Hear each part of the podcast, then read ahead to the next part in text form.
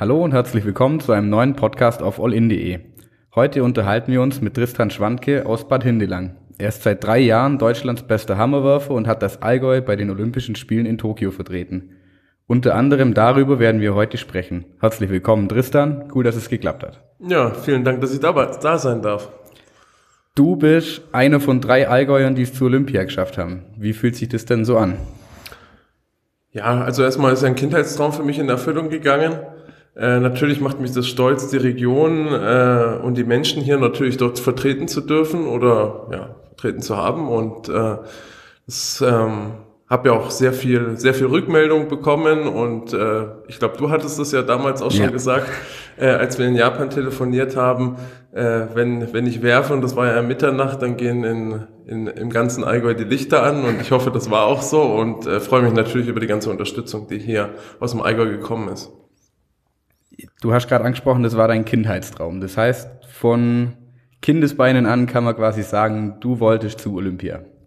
Ja, ich kann mich noch dran erinnern, meine Eltern sind ja auch sehr sportbegeistert, die haben immer Olympia geschaut und äh, ich war immer sehr ein sehr aktives Kind, kann man so schön sagen, und habe dann natürlich meine Eltern dabei beobachtet, wie, äh, wie sie Olympia gucken, wie sie generell Sport gucken und war dann natürlich immer ganz begeistert äh, von den ganzen Athleten dort.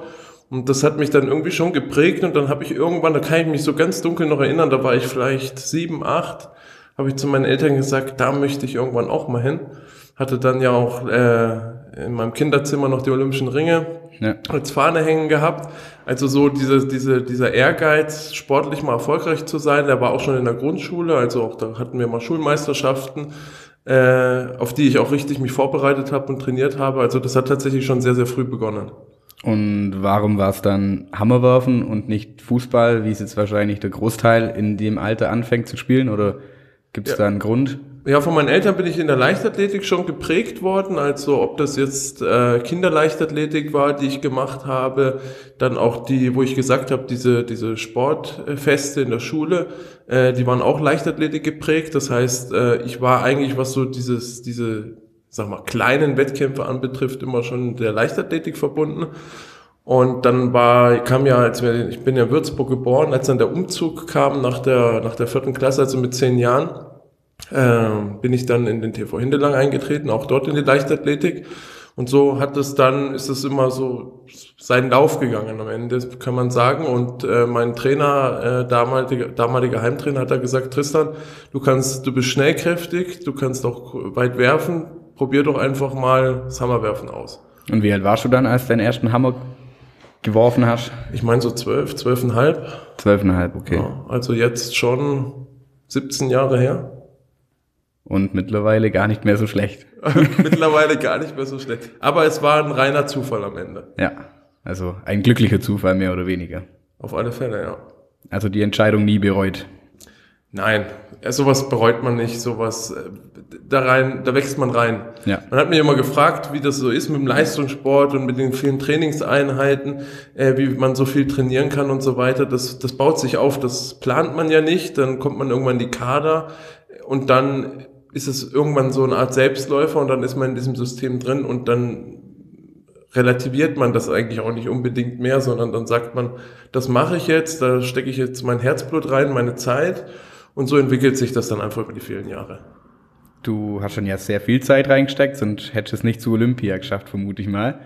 Ähm, was macht Olympia denn so besonders im Vergleich zu einer WM oder einer EM? Die sind ja, eine WM ist ja eigentlich vom Teilnehmerfeld identisch oder ähnlich, würde ich mal sagen. Was macht Olympia so besonders? Naja, zum einen, dass es ja nur alle vier Jahre stattfindet und dass wir immer von einem gewissen Olympiazyklus sprechen, der sogenannten Olympiade, die halt äh, innerhalb dieser Olympiade sich ja dann die ganzen Wettkämpfe abspielen. Ob das WM ist oder EM, da findet ja in jedem Olympiazyklus immer eine WM oder EM statt oder sogar zwei. Ja. Und äh, die Athleten planen natürlich ihre Karriere auch immer alle vier Jahre. Also so ein Plan läuft immer alle vier Jahre für den Ausgerichtet, Olympiazyklus, äh, genau. Olympia.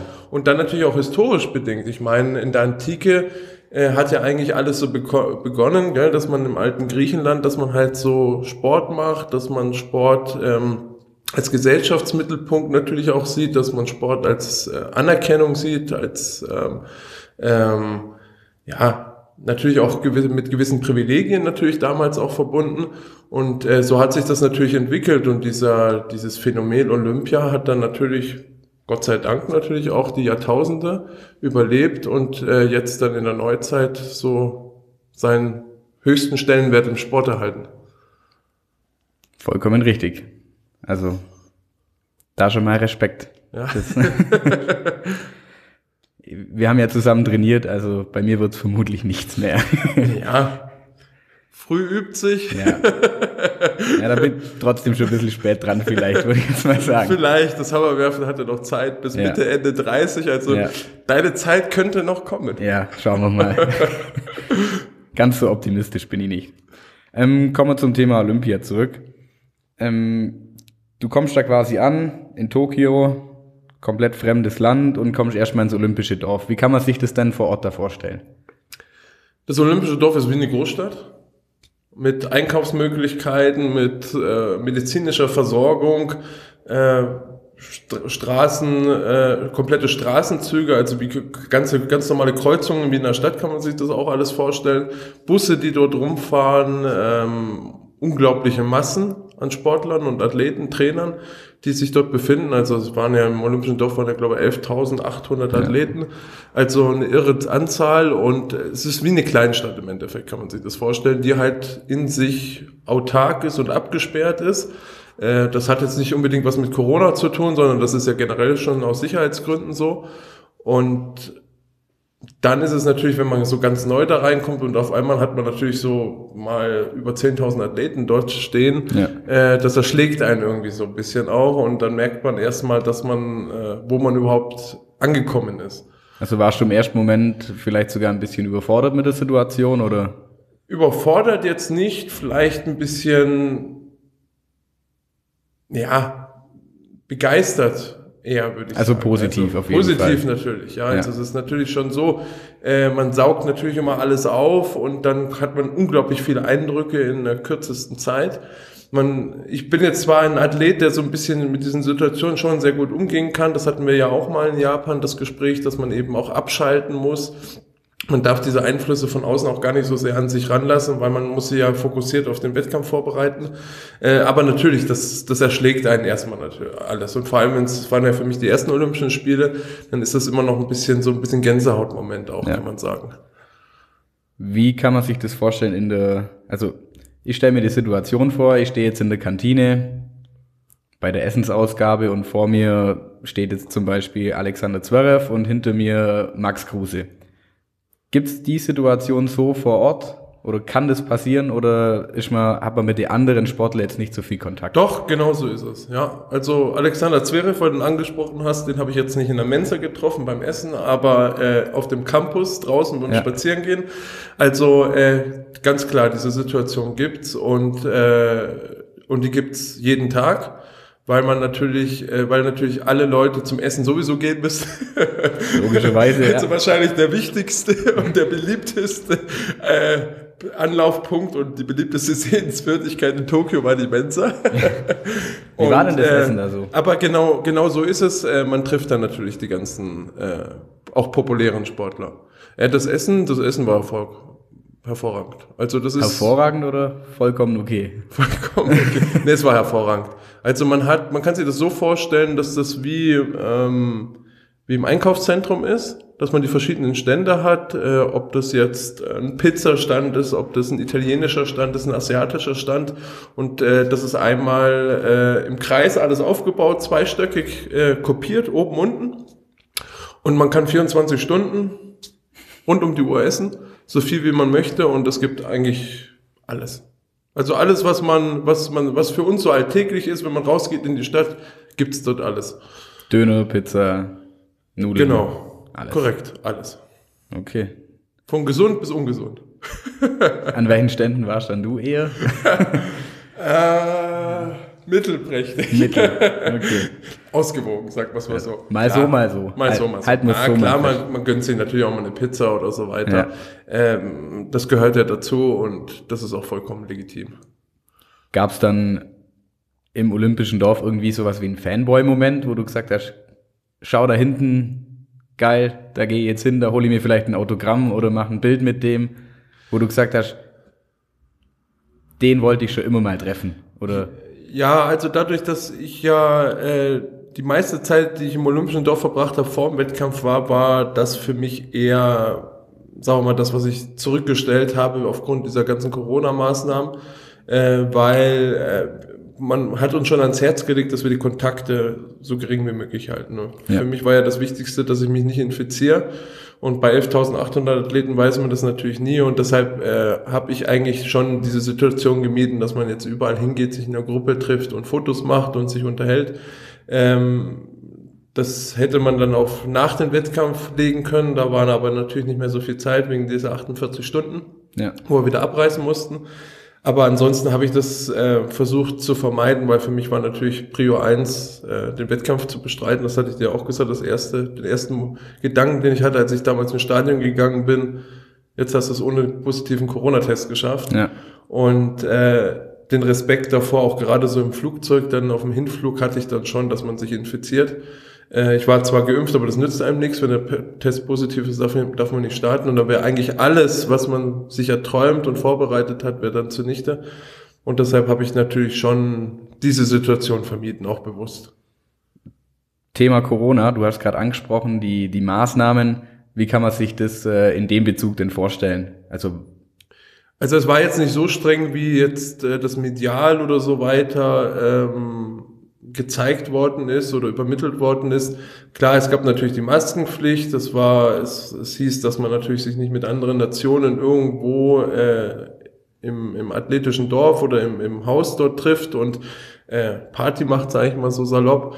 Äh, das war schon ganz klar. Ansonsten haben die Japaner das eigentlich relativ locker alles gestaltet. Also es war jetzt nicht so, dass man sich da irgendwo eingeengt gefühlt hat. Es ist natürlich jedem Sportler selber überlassen und auch jedem Funktionär, wie er sich dort verhält. Äh, Prio 1 war für mich ganz klar, ich wollte den Wettkampf bestreiten, den kannte ich nur bestreiten, wenn ich keinen positiven Test habe. Logisch, ja. Wir wurden ja jeden Tag getestet, es gab jeden Morgen, also das haben wir bei der Anreise auch bekommen, so ein Sack Röhrchen, da mussten wir so eine Art Spucktest machen und der wurde jeden Morgen vom Frühstück gemacht, den musste man abgeben und am Nachmittag wurde das dann ausgewertet oder Richtung Nachmittag. Es, äh, wir haben aber das Ergebnis nicht bekommen, also wenn es keine Nachricht gab, dann war er negativ. Und das heißt, jedem Sportler war das natürlich selber überlassen, wie er sich dort verhält. Es gab genug Freiraum, sich auch, sagen wir mal, negativ zu verhalten. Äh, das heißt, es war an die Vernunft, wurde appelliert an die Sportler und diejenigen, die den Wettkampf, denke ich, unbedingt bestreiten wollten, äh, die haben sich auch an die Regeln gehalten. Das war dann schon der Großteil. Also. Davon, davon geht man mal aus, weil ich meine, wenn ich die Zahlen richtig in Erinnerung habe, haben wir nur knapp über 30 positive Fälle gehabt ja. äh, bei Olympia. Äh, insofern hat das Konzept ja auch genauso funktioniert und dementsprechend haben sich alle auch so weitestgehend daran gehalten. Davon ja. ist auszugehen, ja. Ja, ich meine, vier Jahre Training für einen Arsch dann quasi. Ja, also, das wäre eine sorry. Katastrophe gewesen, ja. Und äh, natürlich ist so ein bisschen das Miteinander, das fehlt natürlich dann schon, wenn man sich selber zurückhält und die Treffen wirklich meidet. Aber im Endeffekt muss man sich äh, immer, immer natürlich vor Augen führen, warum ist man eigentlich da und man ist da, um Sport zu machen und den Wettkampf zu bestreiten. Und da liegt der Hauptfokus und äh, alles andere wird sich dann auch noch bei anderen Wettkämpfen ergeben. Ja, und Corona war für dich jetzt ja, wenn man es auf Olympia bezieht, ist ja auch nicht unbedingt das Allerschlechteste. Also rein auf dein aufs sportliche bezogen. Das ist, das ist, das Wenn ich es richtig im Kopf habe, hättest du dich nicht qualifiziert äh, 2020. Das richtig? Also das halte ich, das halte ich für unwahrscheinlich, dass ich die Qualifikation geschafft habe, weil ich habe äh, damals schon äh, auch, ich wurde damals im März, als dann, oder kurz nachdem der Lockdown dann auch war, äh, wurde ich ja dann auch interviewt und dann habe ich gesagt, ja, ähm, dieses Jahr 2020 hätte ich es vermutlich nicht geschafft, weil ich brauchte noch ein Jahr in meiner Entwicklung. Ja. Und wie du schon gesagt hast, äh, sportlich gesehen war Corona für mich natürlich äh, sehr glücklich. Wenn man das so sagen kann. Wenn man ja. das so sagen kann. Ja. ja. Kommen wir zu deinem Wettkampf. Wann, äh, wann war denn da die Anspannung dann mal da? Oder du warst, wir haben ja, ich weiß nicht, ob das alle mitbekommen haben, wir haben ja öfters telefoniert, haben ja, ich war immer relativ gut auf dem Stand, du warst die ganze Zeit sehr entspannt, hast eigentlich nie irgendwie Nervosität oder sowas ähm, zugelassen. Wann war der Punkt, als du dann doch vielleicht ein bisschen nervös warst? Als der Wettkampf dann eigentlich schon losging. Oder beziehungsweise bei den Einwürfen, da ist man natürlich dann immer sehr angespannt und so weiter. Aber ich muss zugeben, dass ich bei dem Wettkampf relativ locker war. So Lag das vielleicht auch an den fehlenden Zuschauer? Äh, nee, nicht unbedingt. Ich glaube einfach, die Genugtuung es jetzt erreicht zu haben. Äh, vor, also der, der nervöseste Punkt war eigentlich der erste Wurf, weil ich mir immer vorher gesagt habe, ich möchte einen einzigen gültigen Versuch auf jeden Fall haben, also keine Nullnummer, dass einfach wirklich ein Ergebnis manifestiert auf dem Zettel steht, äh, mit einer Weite und am Ende mit einer Platzierung. Das war für mich erstmal Prior 1, unabhängig, was dann am Ende bei rauskommt. Und als ich das dann nach dem ersten Wurf geschafft habe, war für mich eigentlich, äh, habe ich für mich erstmal die ersten Meilensteine komplett erreicht gehabt. Und dann war ich auch relativ locker und dann habe ich versucht, äh, aus den Rahmenbedingungen, die ich von der Form her noch hatte, ich hatte ja dann noch nicht mehr ganz die Höchstform aufgrund dieser langen Qualifikation, habe ich dann versucht, dementsprechend noch einen draufzusetzen, was mir dann im letzten Wurf ja auch noch gelungen ist. Habe dann noch eine ordentliche weitergebracht. Aber so grundsätzlich war ich relativ locker, weil ich einfach diese Genugtuung hatte und stolz war, dass ich es jetzt doch mal nach so vielen Jahren Leistungssport und so vielen Jahren Vorbereitung geschafft habe, auf, den, auf die größte Bühne des Sports zu kommen. Und das, das hat mir einfach stolz gemacht und deshalb hat mir eigentlich auch der Wettkampf mehr Freude bereitet, als jetzt, dass ich da Anspannung hatte.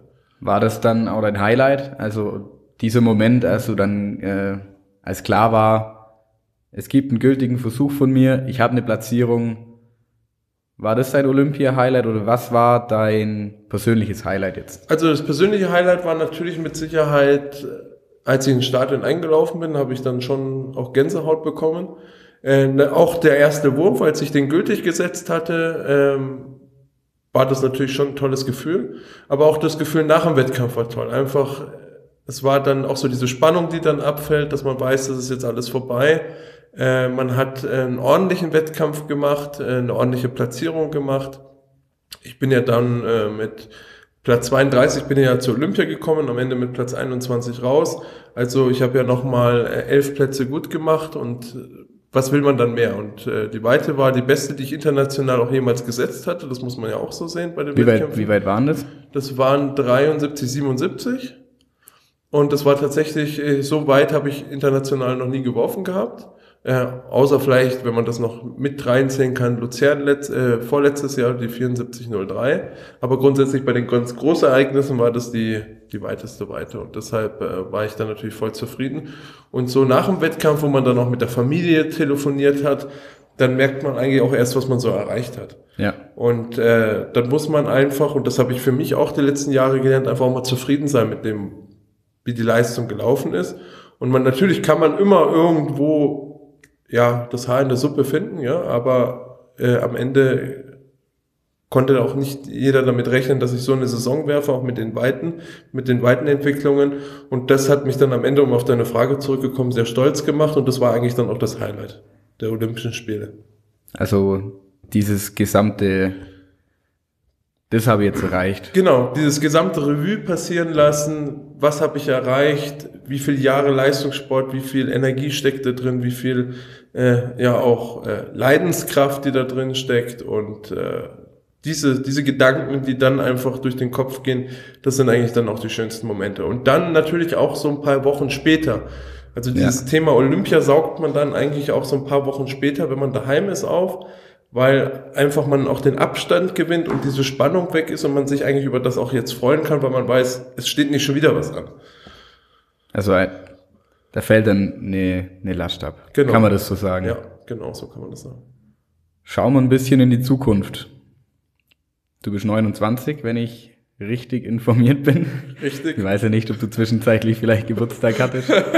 nee, die 30 kommen erst nächstes Jahr. Okay, hast schon ein bisschen Zeit. ja, genau. Ähm, das nächste große Ereignis ist die EM 2022 in München, oder?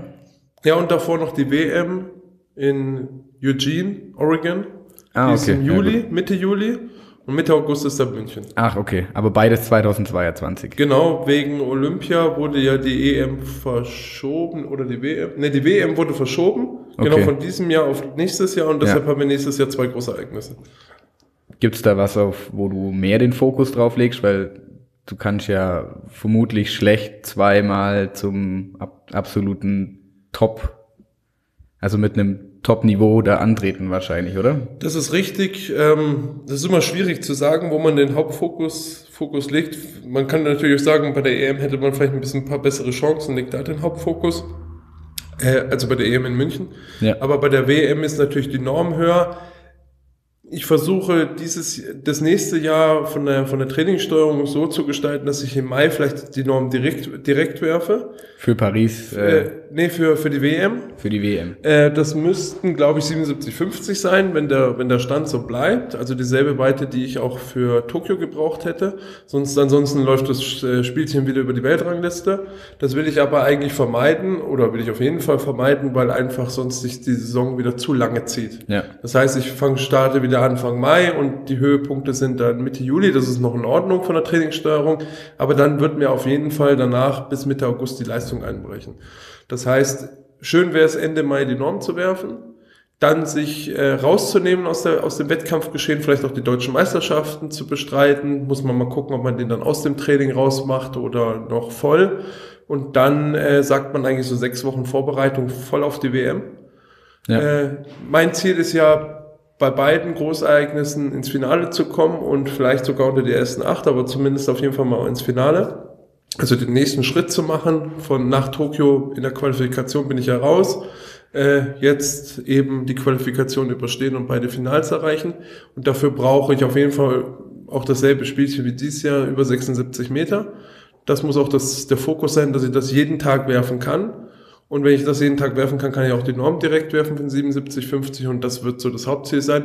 Aber ähm, ich versuche die Trainingssteuerung natürlich schon so zu gestalten, dass ich sowohl bei der WM als auch bei der EM in Topform sein werde. Wie oft äh, wirfst du die 77, 5 im Training? Also im Training kann man eigentlich sagen, also jetzt im Winter ja sowieso gar nicht. Äh, ja. Da ist der Fokus ganz anders. Da kann man sich vorstellen, dass man im Winter eigentlich 10 Meter weniger wirft. Ähm, Vielleicht, Warum? Vielleicht fünf Meter weniger, weil man technische Abläufe trainiert. Das heißt, ich versuche Automatismen zu schaffen und die kann ich eben nicht, indem ich mit hoher Anfangsgeschwindigkeit reingehe. Ich muss also viel langsamer den äh, Wurf aufbauen, damit ich technische Abläufe trainieren kann. Sind, man trainiert auch zum Beispiel ohne Anschwung, äh, man trainiert nur mit einem Anschwung, man trainiert mit schwerem, hohem Gewicht. Außerdem ist natürlich die Trainingsintensität im Winter viel höher, der Umfang, den ich trainiere im Kraftbereich. Dem Körper fehlt also einmal die Schnellkraftfähigkeit, die er ja im, äh, im Sommer dann hat, als auch die Erholung. Und äh, mit diesen zwei Komponenten, die ich genannt habe, bricht dann eigentlich die Leistung ein. Und das ist ganz normal. Und deshalb ähm, wirft man im Winter, wie gesagt, deutlich weniger als im Sommer. Im Sommer 77, 50, mal wie viel, wie häufig, häufig kann man das in so einer Woche werfen? Wenn ich richtig gut drauf bin und tatsächlich ein Potenzial von 78, 78,5 Metern hätte, dann kann man so eine, so eine Norm mit Sicherheit einmal die Woche werfen. Äh, ob man das dann beim Wettkampf bringt, ist natürlich die andere Sache, aber das muss man dann halt auch abwarten. Also 77, 50 habe ich dieses Jahr ja schon zwei, drei Mal geworfen im ja. Training. Ja, Bestleistung im Training habe ich ja, kann ich ruhig sagen, habe ich ja 78 Meter. Ähm, aber wie gesagt, das ist diese Saison konnte ich das halt einmal werfen, die 78. Und äh, dann kann man nicht davon ausgehen, dass das jeden Tag kommt. Aber ja. das muss natürlich jetzt der nächste Schritt sein. Und das langfristige Ziel ist dann Paris, oder? Genau, das 2024. Langfristige, langfristige Ziel Paris. Tja, schauen wir mal, was bei rauskommt. Olympisches Finale natürlich klar, das Hauptziel zu erreichen. Inwieweit es dann noch Schritte nach vorne geht, ich meine, ich liebäugel ja auch mit, mit Paris dann meine Karriere zu beenden, 2024. Ähm, das, da lasse ich mich zwar noch nicht so ganz drauf ähm, festlegen, aber äh, die Überlegung ist tatsächlich mit 24 aufzuhören. Und Warum so früh? Oder in Anführungsstrichen früh? Naja, es wäre dann nochmal, wären nochmal vier Jahre, das würde im Hammerwerfen gehen. Aber ich denke, es äh, gibt dann natürlich auch noch ein anderes Leben nach dem Sport. Ich habe dann, ja. wenn ich, dann bin ich ja 32, dann habe ich sagen wir mal, mit 15 habe ich also den richtigen Leistungssport begonnen, wo man sagt, ich trainiere wirklich zehnmal die Woche. Das heißt, ich habe ja dann äh, 17 Jahre Leistungssport gemacht. Alles dem Sport untergeordnet, äh, Freizeit, Familie, allem drum und dran. Da hängt ja auch noch, im Umfeld hängt ja, ja auch noch wahnsinnig logisch. viel dran. Und ich denke dann auch so Richtung Familienplanung und vielleicht ähm, auch, äh, ja, sich beruflich und äh, vielleicht auch nochmal, noch mal, äh, ich mache ja auch noch Master als Fernstudium, was ich noch gerne beenden würde. Also ich habe noch einige Projekte auch in diesem Bereich, sich da auch noch weiterzuentwickeln und zu verändern. Ähm, das sind alles so Themen und ähm, irgendwann lässt sich das dann mit dem Sport einfach auch nicht mehr so richtig alles vereinbaren. Es wird dann einfach auch dann zu zeitintensiv und wie gesagt, äh, ich habe ja so viel Zeit oder so viel untergeordnet dem Ganzen, so dass es dann einfach dann eventuell Schluss ist und äh, man sagt dann, man nimmt dann eigentlich immer so die Olympischen Spiele dann als, als ja. Karriereende. Aber wie gesagt, das ist noch nichts fix, ähm, aber die Überlegung ist da, dass ich 2024 eventuell dann das letzte Jahr werfe. Hoffentlich dann mit Medaille.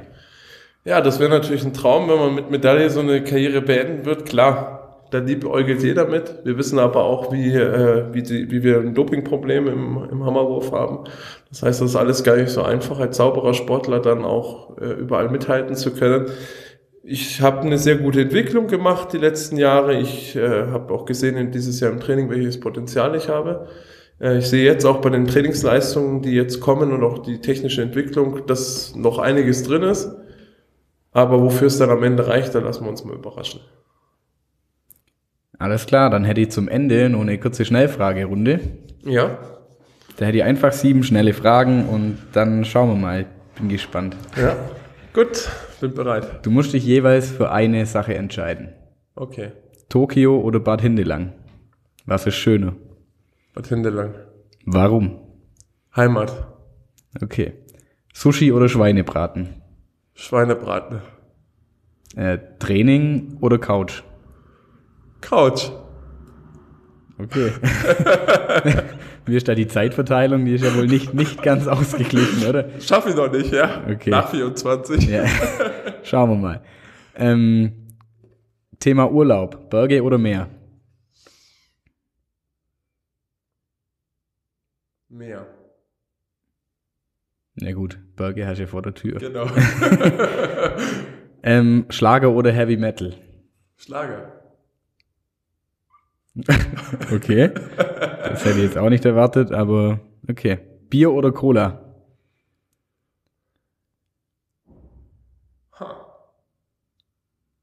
Ja, machen wir es bayerisch. Bier. wie, oft, wie oft trinkt ein Leistungssportler Bier? No, die werfen mehr als die, als die anderen Sportler vermutlich, ja. ja, also ähm, die Frage kriege ich oft gestellt, ob ich ob man Alkohol trinkt oder nicht. Ich meine, über ein, wenn man einmal oder zweimal im Monat mal abends irgendwo mal ein Bierchen trinkt oder ein Cocktail oder so, da fällt kein Leistungssportler um. Ähm, also es gibt natürlich welche, die völlig abstinent leben, aber grundsätzlich ist, ist es völlig in Ordnung, auch mal ein Bier zu trinken. Es muss halt alles in Maßen sein.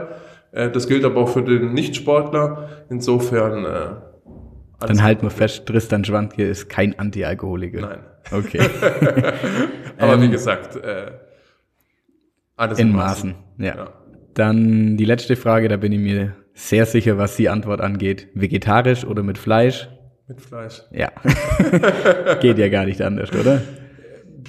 Doch, ginge schon. Also man könnte es auch ohne Fleisch machen. Das ist auch immer so ein, so ein Thema, wie, wie man sich natürlich ernährt. Aber ähm, wie gesagt, der Mensch ist ja, sage ich immer, ein Allesfresser. Äh, auch da alles ausgewogen. Also jeden Tag Fleisch essen ist genauso ungesund wie äh, nur, nur vegan sich zu ernähren und so weiter. Es muss halt alles, alles ausgewogen sein und alles in Maßen und dann kann man auch mal Haribo oder, oder, oder Süßigkeiten, Schokolade essen und dann ist das auch gar kein Thema und eine Cola ist dann auch drin. Auf der Couch. Auf der Couch, genau. Alles klar. Dann äh, bedanke ich mich für die Zeit. Cool, dass es klappt hat und äh, weiterhin viel Erfolg. Ja, der, vielen Dank, dass Karriere. ich da sein darf. Hat mich sehr gefreut. Sehr gerne.